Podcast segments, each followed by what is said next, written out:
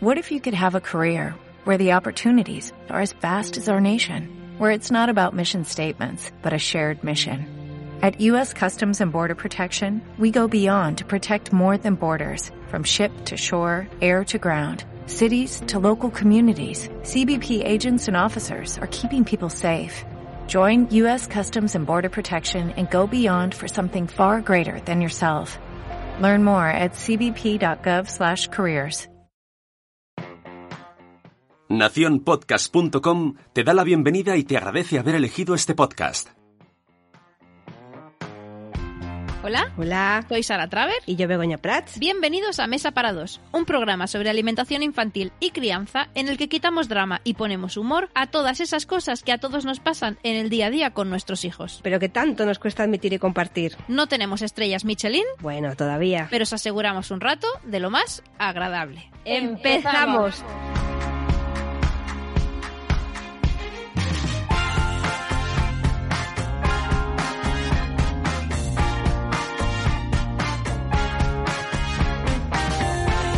En el menú de hoy daremos un repaso al top 5 de los mayores errores que se pueden cometer cuando empiezas con la alimentación de tus hijos y tendremos una ensalada de dudas varias en nuestro consultorio.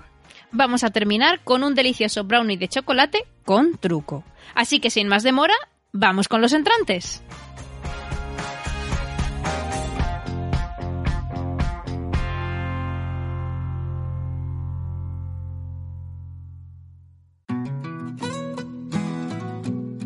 Bueno, pues como plato principal hoy tenemos un temazo que son los errores Temazo. que puedes estar cometiendo con tus hijos a la hora de desarrollar con ellos la alimentación complementaria. Os preguntamos hace unos días por Instagram, cuando todo esto era un secreto y aún no podíamos desvelaros para qué eran esas preguntas, que nos contarais que era eso que no estaba yendo como esperabais en la alimentación.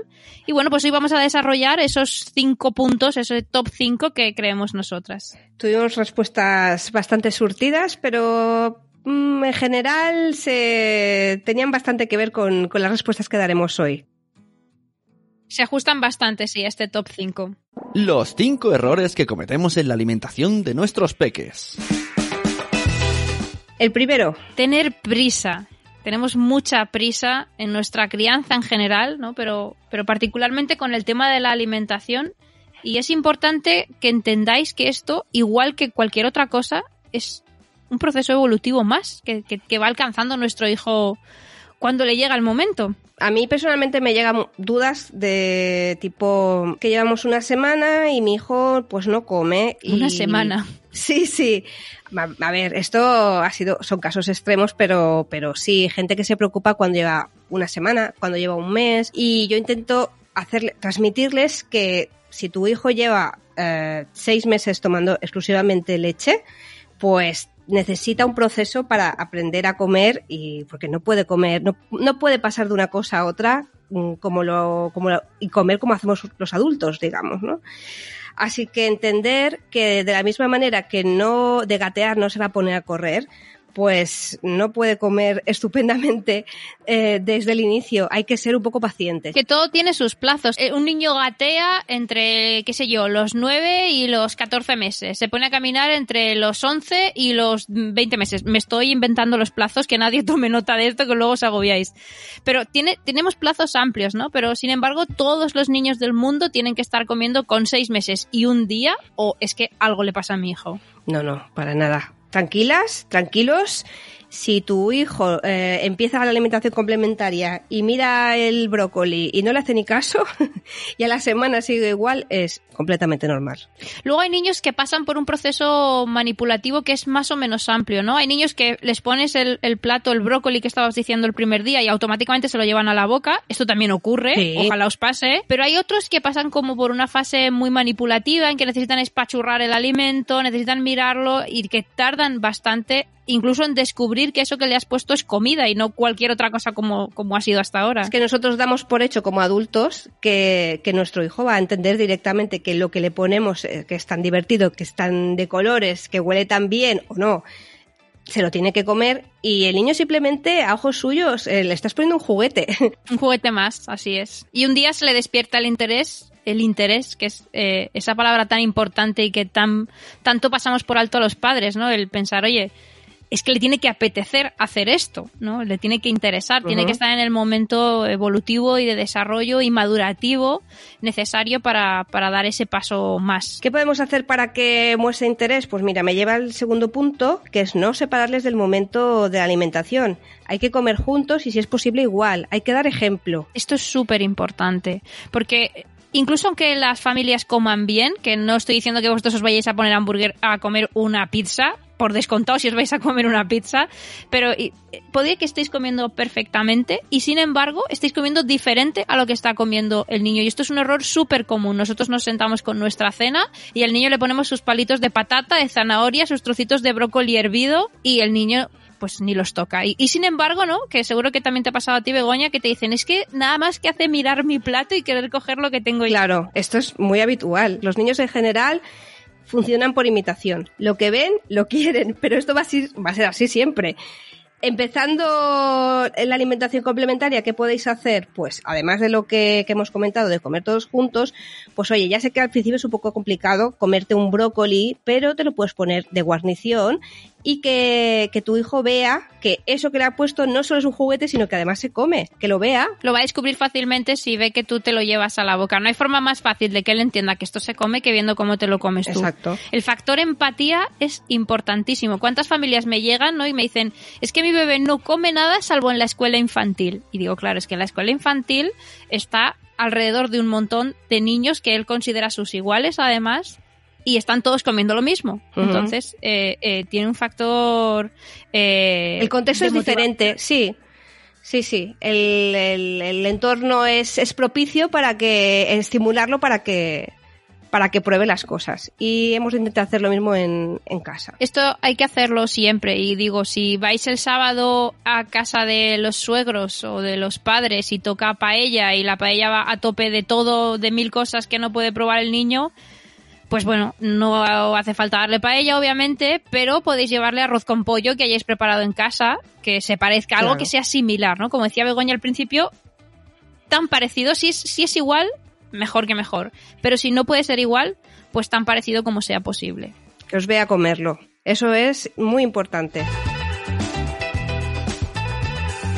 Bueno, el tercer punto, hacer caso a las opiniones de los otros. Uf, error. Esto, esto es un, un, temazo. Esto es un, esto es un programa en sí mismo que, que yo creo que ya desarrollaremos más adelante. Eh, los llamados opinólogos. Sí. Eh, temazo brutal. El, en la alimentación complementaria y en el baby led weaning en particular, eh, de repente, bueno, toda la maternidad y... Pues yo lo extendería toda la crianza sí. con apego. Sí, es eh, crea, o sea, tú tienes una intuición, pero a la vez hay mucha gente a tu alrededor que que te dice que, que, bueno, que lo que se ha hecho, entre comillas, mmm, como toda la vida, pues que pues que tiene que seguir siendo así. Y entonces, eh, generalmente, bueno, puede crear dudas, vamos a dejarlo así. Y qué palabra más bonita esta que has dicho de intuición, eh, que, que, poco escuchamos a veces, a, eh, nos escuchamos a nosotros mismos y, y algo que, que, nace en el mismo, eh, algo que nace con nuestros hijos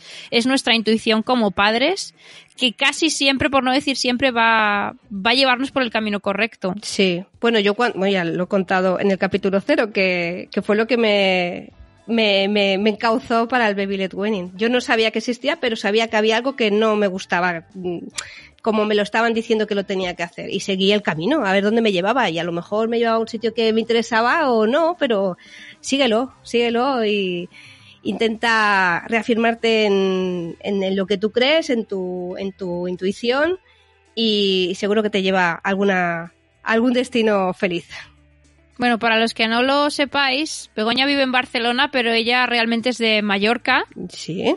Y, y claro, esto que está contando ella eh, me parece importante porque ella tuvo la oportunidad, ¿no? Vivir lejos de tu familia tiene muchas cosas negativas, por supuesto, pero pero tuvo la oportunidad de poder seguir ese camino porque no tenía que ir los domingos a casa de su madre o dejar todas las tardes al niño en casa de los abuelos, que es lo que realmente complica, ¿no? Ostras, es que me tengo que pelear con una persona que, que cuida a mi hijo todos los días, bueno, me... yo, de 9 a 6. Sí, mm, a ver, pues como dices tú, sus partes buenas y sus partes malas, pero en este aspecto eh, me dejé guiar por mi intuición, mi marido se dejó guiar por mí. Eh, Esto pasa mucho. Sí, sí, me tendrías tendríais que verlo eh, comiendo mm, yo con el corazón en un puño, como estaréis muchos de vosotros seguro.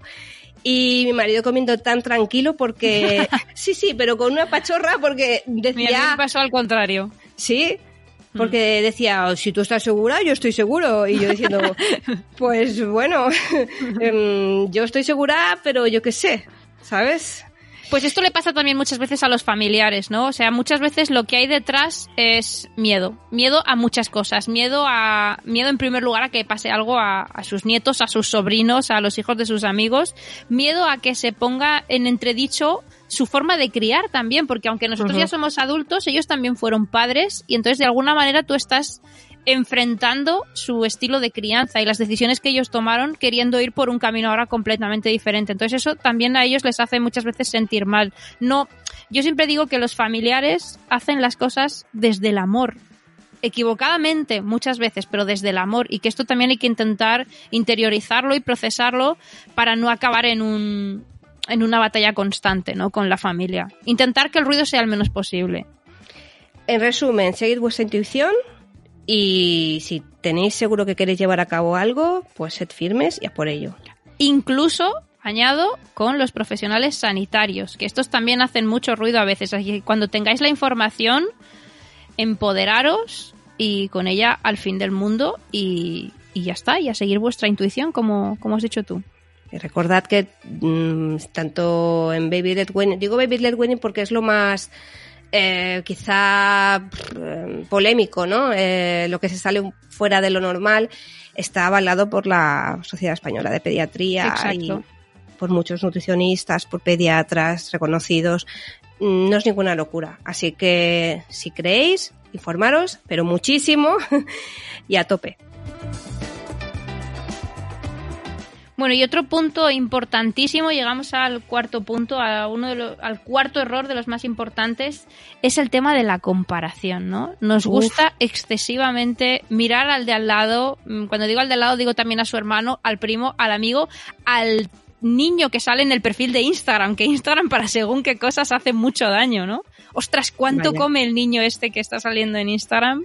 Uy, pero es que mi hijo no come así y tiene que comer así. Y es que el hijo de la vecina me dijo que tenía que, que comer de esta manera porque su hijo, no sé, mil cosas. Desde, hay como una norma no escrita o que, hay como duelos de, entre los padres que, que, oye, pues mi hijo empezó a, a- a caminar antes que el tuyo de manera indirecta. No sé por qué se hace esto, pero crea mucha inseguridad. Bueno, al fin y al cabo, lo importante es entender que nuestros hijos son únicos, que cada bebé es diferente, que así es maravilloso y que lo que tenemos que hacer es en general evitar hacer juicios sobre lo que comen y lo que no comen. Lo cual me lleva a contaros el último punto, que es precisamente esto. Vamos a dejar de juzgar, vamos a dejar de contar lo que comen, lo que dejan de comer, porque es que no hay niños buenos comedores o niños malos comedores. Cada uno come cada día lo que necesita. Según su apetito, según sus circunstancias, puede que ese día se haya despertado con, no sé, con un poco de tos, un poquito de dolor de barriga o no, o haga calor,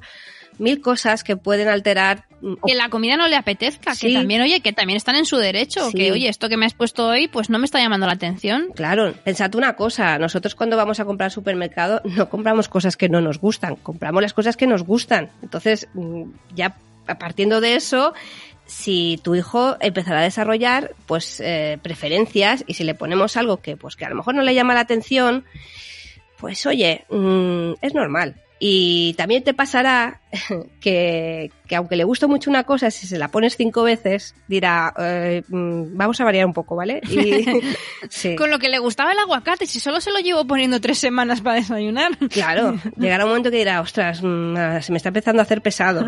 Vamos a intentar variar, eh, empatía con el, con el bebé, pero precisamente por eso, porque a veces no nos levantamos eh, ni con el mismo apetito, ni con las mismas ganas, ni, ni, ni, ni con ganas ni, ni de hablar, ni de hacer nada.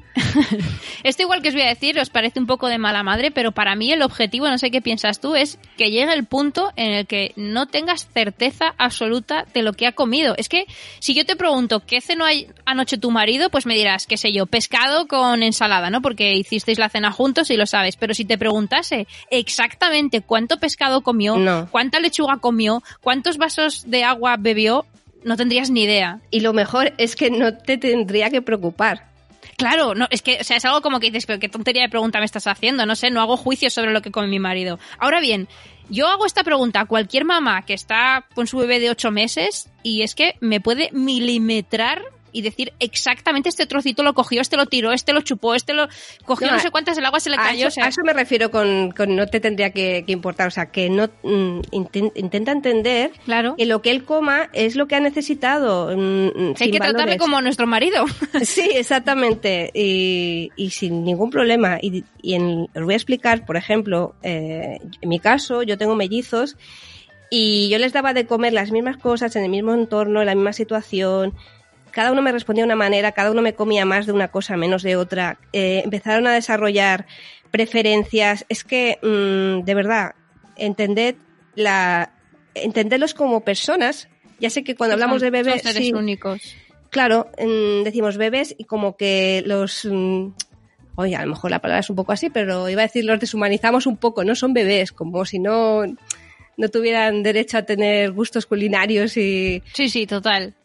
Y son personas, son, les, yo qué sé, les puede dar mm, cosita la, la textura de, los alimentos, les puede dar repelús, eh, no sé, un, olor en concreto. O que ese día ya hace más tiempo que ha tomado leche o hace menos tiempo. Es que pueden, eh, pueden eh, ser multitud e infinidad de factores y no nos corresponde a nosotros juzgarlo. Lo que nosotros tenemos que hacer es ofrecer la comida, ofrecer comida sana, ofrecer variedad intentar que entre los 6 y los 12 meses el catálogo de alimentos que conocen sea tan amplio como sea posible, sin volvernos locos, como digo siempre, no hay que ir con la lista alfabética y decir, mmm, pomelo, no, pues si en casa no compréis pomelos, tampoco hace falta ofrecer pomelo a, los bebés. Una, una, cosa que también comento yo siempre, que uh, no os volváis locos con la quinoa o, o con cosas así. Em, si no la coméis en casa, no la incorporéis a la comida de vuestro hijo. Es que la idea es que sea lo, lo más similar a lo que coméis vosotros. O sea, si va a llevar, es que va a llevar esta dieta, qué sé yo, hasta los 25 años, hasta los 30 años que viva con vosotros hasta los 25 años, hasta los 30 años que viva con vosotros. Hasta los 30 años que viva con vosotros. Ostras, 25 años. Sí, he dicho 25 y he añadido 30 porque yo, yo me fui de casa con 19, pero no es lo común. Ya, claro, yo con 22, pero ahora me, me has puesto ahora. No, no, o sea, estar en casa con 25 años, esto es otro tema, ¿no? Y otro podcast, pero estar en casa con 25 años es muy, muy normal. O sea, que vamos a estar haciendo tapers hasta los 25. Bueno, vete tú a saber, bueno, y además tú por duplicado, o bueno, vete tú a saber si, si por, por alguno más. Bueno, en general, que quitéis drama, que dejéis de estar encima de vuestros hijos a la hora de comer, que el pañal cambia, que las deposiciones cambian, que no se os va a escapar, aunque no estéis milimetrando todo lo que comen, no se os va a escapar por alto eh, lo que están comiendo, que los padres somos escatológicos por naturaleza y miramos el pañal y decimos, mira, una lenteja. Entonces, bueno, pues ya sabes, comió lentejas. y maíz. Eh, y maíz. Y, y nada más, que dejéis de estar encima. Bueno, este ha sido el top 5 y fijo que en algún momento te has sentido identificado cuando nos estabas escuchando y que más de uno o más de dos están en la lista de cosas que, puede que estén fallando en vuestro caso. Pues manos a la obra a partir de hoy, ¿eh? En la crianza lo más importante es siempre tener ganas de mejorar y de ser una mejor versión como madres y padres, porque no sois los únicos. No sois los únicos. Bueno, vamos con las dudas que nos habéis ido dejando a través de las redes sociales.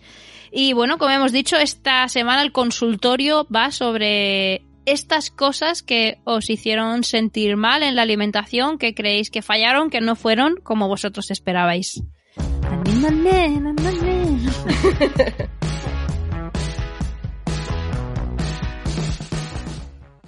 Bueno, pues vamos con las dudas que nos han llegado a través de Instagram eh, y vamos a escuchar en primer lugar a esta mamá para que veáis cuál es su caso.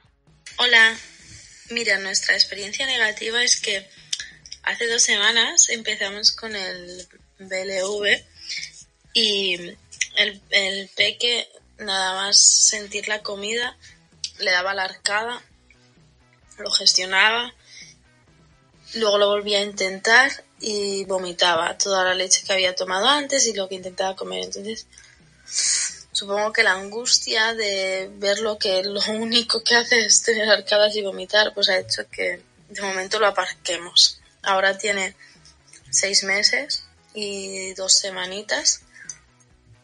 En principio creíamos que cumplía todos los requisitos, pero hemos decidido por ahora aparcarlo y volverlo a intentar cuando tenga siete. Pero realmente nos crea angustia. Bueno, el tema de las arcadas, el tema del atragantamiento, que igual eh, esto se merece un, un, capítulo solo sobre este tema porque es algo que preocupa muchísimo a las familias. Sí, en, en, en relación al baby led weaning es el, creo que es el principal. Bueno, creo sí, no esto segura. y el hierro son como los dos temazos. Sí, sí, sí. Bueno, ¿qué le decimos a esta mamá? Que tiene seis meses y medio, lo primero, que es muy pequeñito todavía, si es que está empezando. Sí, sí, sí. Yo partiría de una cosa. Eh, a mí me pregunta mucha gente que cómo se quita el miedo. Eh, yo creo que es que no se va nunca. pero no puedo. Sí, siento desanimaros, Solo pero. se transforma. claro, sí, sí. Digamos que igual que el valor no es la ausencia de miedo, sino sobreponerte a, a, a él. Pues algo así. Eh, lo, transformamos, tenemos, es que somos madres y padres, es, es, normal tener miedo, es, es normal temer por nuestros hijos, pero con la información eh, eh, suficiente, digamos, ¿no? Y, y con, con, toda, con toda la seguridad que nos da la propia intuición, pues saber que, que estamos haciendo bien, que, que lo que está pasando, lo que, lo que está haciendo nuestro hijo es, es normal. Esto eh... forma parte del proceso, totalmente. Mira, os sí. cuento un dato anatómico y es que eh, nosotros tenemos tantísimo miedo a las arcadas porque cuando nosotros nos queremos provocar el reflejo de arcada, nos lo provocamos en la garganta, ¿no? Nos metemos los dedos hasta el fondo de la garganta. Pero los bebés se les activa la arcada en la unión entre el paladar blando y el paladar duro. Imaginaos un poco como a la mitad de la lengua. ¿Y esto qué significa? Que está muy lejos de poder ahogarse. Por eso el reflejo de arcada en esta edad está aquí y no está atrás. O sea que realmente les están protegiendo. O sea, es un factor de protección frente a, las obstrucciones totales o parciales de las vías respiratorias. Claro, pero es que no parece que, que le esté protegiendo. A ojos de, de unos padres es ¡Ah! Se está ahogando, claro. se está ahogando. Pero es claro, porque tenemos a... en la cabeza que, que, creemos que el alimento está en la garganta. El otro día justo estaba viendo un vídeo, eh, un bebé con unas arcadas súper pronunciadas y el alimento se veía porque lo que pasaba es que se le había pegado al paladar. O sea, y el alimento era perfectamente visible desde fuera. Era imposible que estuviera en la garganta. Pero claro, lo asociamos rápidamente con, con, que está en la garganta y que está cerca de las vías respiratorias. Pero esto hay que entender que la tos, que las arcadas forman... La tos es buena. Exacto. Y las arcadas también. Sí, sí, sí. De hecho, no Pero hay nada más esto... que ver un bebé que hace tres arcadas o que incluso vomita un poco y acto seguido coge el trozo y se lo vuelve a meter en la boca. Sí, es que mmm, eh, quizá llore un poco porque dice, uy, ¿qué ha pasado? Pero eh, lo general es que vuelva a coger el alimento, si no el mismo o cualquier otro, y diga, bueno, ¿qué ha pasado? Aquí, mmm, qué día más bueno ha quedado, siga comiendo. sí, es, es así. Sí, sí. Lo que pasa es que dan y... miedo, ¿eh? Y si no Hombre. has leído, si no te han contado que esto de las arcadas forma parte del proceso, o incluso, como digo, para que nadie se asuste, los vómitos, que después de tres arcadas, si ha tomado leche hace poquito, pues va a un pequeño vómito. Todo esto es normal. Pues sí, estaba pensando yo, mmm, alguna vez que mis hijos han estado resfriados y hablo ya con, están a punto de hacer cinco años, pero de toser tan fuerte que, que se han provocado sí. el, el, el, vómito. Pues algo así. Ha sido una arcada tan exagerada porque se le ha quedado en un sitio que no le ha gustado y, y es posible que, que, haya provocado el vómito. Eh, ¿Qué hay que hacer? Entender que, que, tos y arcada es bueno. Luego, no gesticular, por Dios. Ya sé que es mm, casi como pedir un imposible, pero es que asustamos a los no tocarles, no manipular, dejar al bebé meternos las manos en los bolsillos. Sí, sí. Parece. Es que esto os va a, os va a enseñar mucho de, de a, a, vosotros mismos, ¿no? De controlar vuestras emociones. Eh, va, os va a costar, pero intentad mirarlo y sonreírlo y él, porque si no lo va a asociar a, a un algo negativo, que los niños de palabras de momento entienden poco, pero de emociones todas. Y si tú estás con miedo va a decir, o sea, ¿qué está pasando? Mm, sí, sí. Bueno, la buena noticia es que se pasan y se pasan razonablemente Sí. rápido, ¿vale? O sea, un bebé que practica a diario con cierta frecuencia deja de hacer arcadas muy rápido porque a él tampoco le gusta hacer arcadas, entonces rápidamente aprende cómo colocarse la comida, cómo gestionarla para que esto no pase. Y no le pasa a todos, también, también es verdad. Yo a, a uno de mis hijos le pasaba más que al otro, al otro creo que le pasó una vez, o sea que eso tampoco es una, no es matemático, ¿eh? Pero que sí pasa, que sepáis que entra dentro de la normalidad. Bueno, Bueno, ánimo a esta Sí. mamá, eh, que te entendemos, que sabemos eh, que, que- que hemos estado ahí también, que sabemos el miedo que dan las primeras Vaya. arcadas. Cuando estés preparada, vuelve a intentarlo y, y bueno, también a- al paso que vosotros marquéis, que esto no es un camino único. Vamos ahora con el siguiente audio.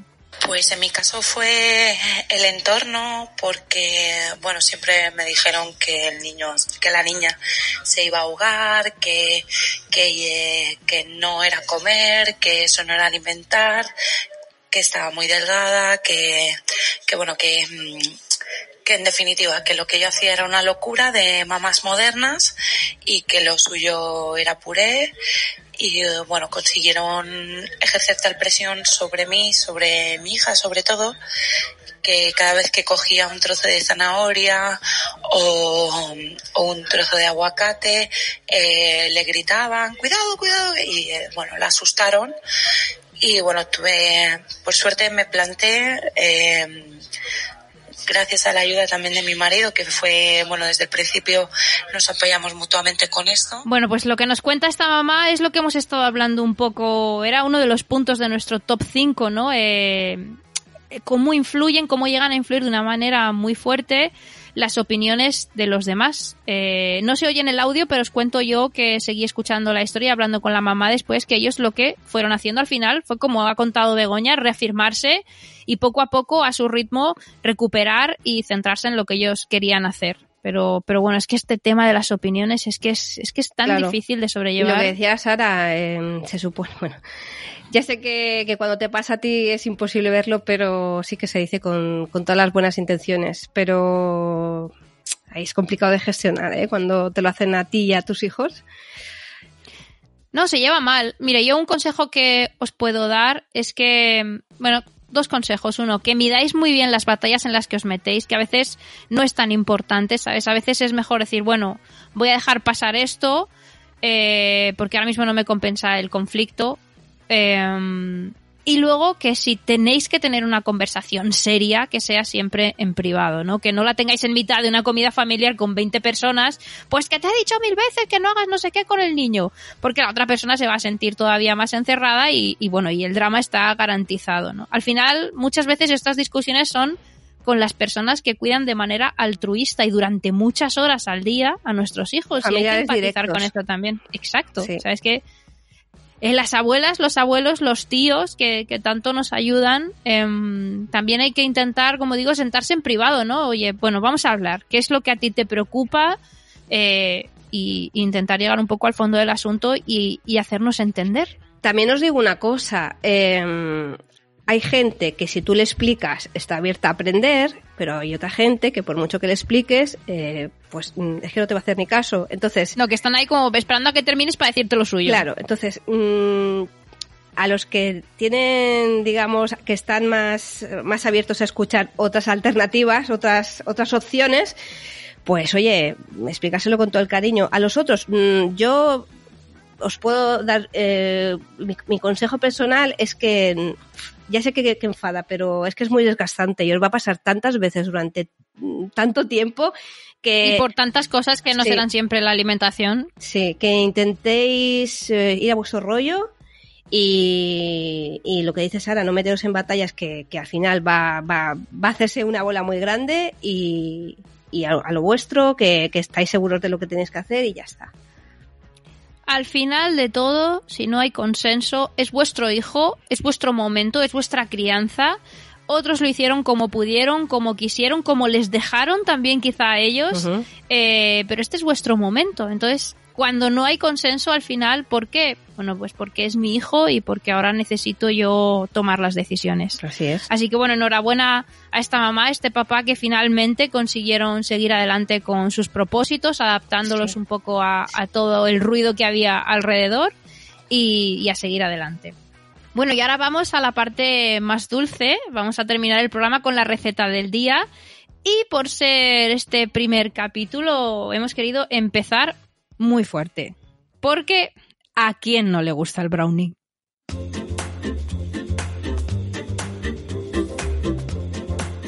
Coge papel y lápiz, saca las notas de audio o escribe un email a ti mismo que vamos a empezar con la receta. No te pierdas ni un paso. Allá vamos.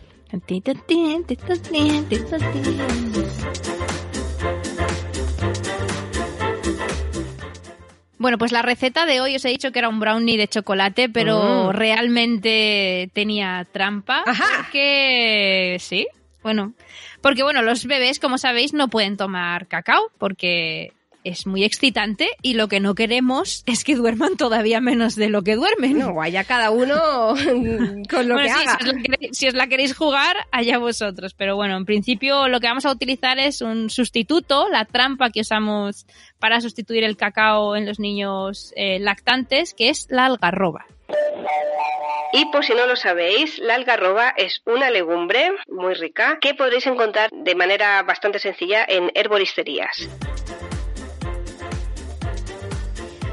Recordad que a pesar de llamarse harina de algarroba, mmm, no funciona en cuanto a volumen como cualquier harina, es bastante intensa, así que con un poquito, una poquito ya es suficiente para darle Con sabor. mesura, Sí, hay sí. que utilizarla con mesura. Bueno, pues vamos con los ingredientes y reto a todo el mundo a que haga el brownie sin contárselo al resto de la familia, a ver quién descubre que esto es un brownie de mentira. Bueno, de mentira, a ver. eh, Brownie de chocolate. Ingredientes: 4 cucharadas de harina de arroz, 2 cucharadas de almendras molidas, 2 cucharadas de harina de algarroba, 2 cucharadas de leche vegetal, que no sea de arroz, 2 plátanos maduros, una cucharada de nueces molidas, a partir de un año pueden poner picaditas, y 3 cucharadas de pasta de dátiles. Para finalizar, mm, y que se eleve un poquito la, la mezcla, una cucharadita de levadura. Bueno, por si no os habéis dado cuenta, os lo digo yo, es una receta sin gluten, porque fijaos que la harina que ha incorporado Begoña es de arroz. Sin gluten, sin huevos, sin lácteos, sirve para No, todo. sin, sin total. Mm, Sí, sí, lo único que... Cuéntanos, si quisieran hacerla porque no tienen harina de arroz a mano, ¿cómo se sustituye? Pues puedes poner mm, una más de harina de trigo, por ejemplo, ahora. Sería un, un formato con, con gluten, pero oye, puede funcionar perfectamente. Bueno, Pues pues vamos allá. ¿Cómo se hace todo esto? esto es muy complicado. Mezclamos todos los ingredientes en una magnífica procesadora. Si no tenéis procesadora, con vuestras dos manos y una cuchara, ¿Que seguro que tenéis cuchara? Sí, es más que suficiente. Eh, vertemos todo sobre un moldeato para horno que habremos engrasado previamente. Ah, por cierto, disculpadme. Antes de mezclar todo, poned a precalentar el horno a 180 grados. Porque Ah, mientras... el tema del precalentamiento que a mí se me olvida siempre. Sí, y cuando sí. termino digo, mm, mm, mosquis. Claro, porque cuando metáis la, la preparación en el horno ya tiene que estar caliente. Entonces, mientras vamos haciendo todas estas, eh, mezclando las masas, todos los ingredientes bien mezcladitos, pues el horno va, cogiendo calor. Vale, pues una vez estamos con el horno caliente y hemos mezclado todo, lo vertemos sobre un molde bien, bien engrasado mm, con un poquito de aceite de oliva, le ponemos un poquito de harina, mm, y entonces lo, lo extendemos. Eh, lo vamos Para este tipo de dulce, no, mejor un, Sí. un molde cuadradito. Sí, esto ¿no? lo, hemos, lo hablado antes, Sara y yo. Yo creo que quedaría mejor en un típico molde cuadrado, los brownies, ¿eh? para que luego podamos cortar en cuadraditos. y que quede muy bonito. Muy bonito para la foto. pues entre 20 y 25 minutitos ya lo tendríamos. Bueno, pues nada, mm, muy rico. Una receta que entre preparación y horno, un poquito más de media hora, no Sí. se va a ir más. Rápido, rápido, rico y fantástico. Os recordamos que si queréis ver el resultado de nuestro brownie de chocolate podéis ir a echar un vistazo a nuestras redes sociales. Eso es justo después de publicar el programa, os publicaremos también el resultado de esta deliciosa receta para que veáis cómo os va a quedar. Y, y bueno, y aquí en nuestro podcast tenéis eh, la forma de prepararlo. Y después del postre, pues nos despedimos ya, ¿no? No os olvidéis de la propina. Si os ha gustado, compartid y dadle like. Y en el siguiente podcast de Mesa para dos, Mesa para tres. O Mami Blue es la famosérrima cuenta de Instagram sobre comida y amor, como su propia autora Verónica Sánchez la describe, desde donde cuenta su vida junto a Hannah, su mujer, y Alex, el hijo de ambas, que nació en julio de 2016. Hola Verónica, bienvenida a nuestra mesa para tres. Hola chicas, ¿qué tal? ¿Cómo Hola, están? bienvenida, muchas Bienvenida. gracias. Que ahora que parece que el brócoli es como, ¡guau, qué frustración como la madre soy que le consigo que me niño como brócoli. Yo el brócoli creo que lo he probado con 25 años la primera vez, igual, con la aguacate, ¿sabes?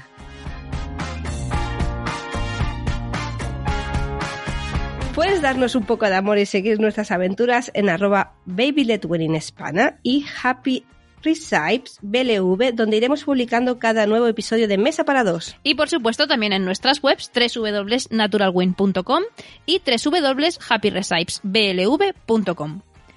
Nos, escuchamos, pronto.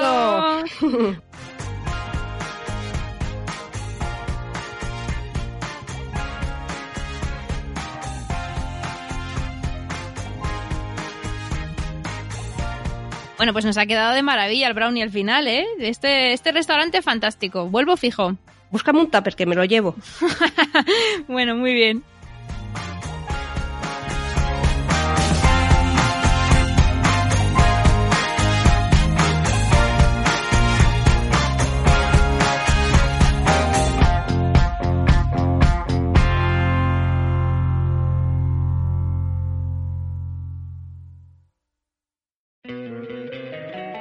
Encantaría tener 100 dólares extra en tu bolsillo? Haz que un experto bilingüe de TurboTax declare tus impuestos para el 31 de marzo y obtén 100 dólares de vuelta al instante. Porque no importa cuáles hayan sido tus logros del año pasado, TurboTax hace que cuenten. Obtén 100 dólares de vuelta y tus impuestos con 100% de precisión. Solo con Intuit TurboTax. Debes declarar para el 31 de marzo. Crédito solo aplicable al costo de la presentación federal con TurboTax Full Service. Oferta sujeta a cambios o cancelación en cualquier momento.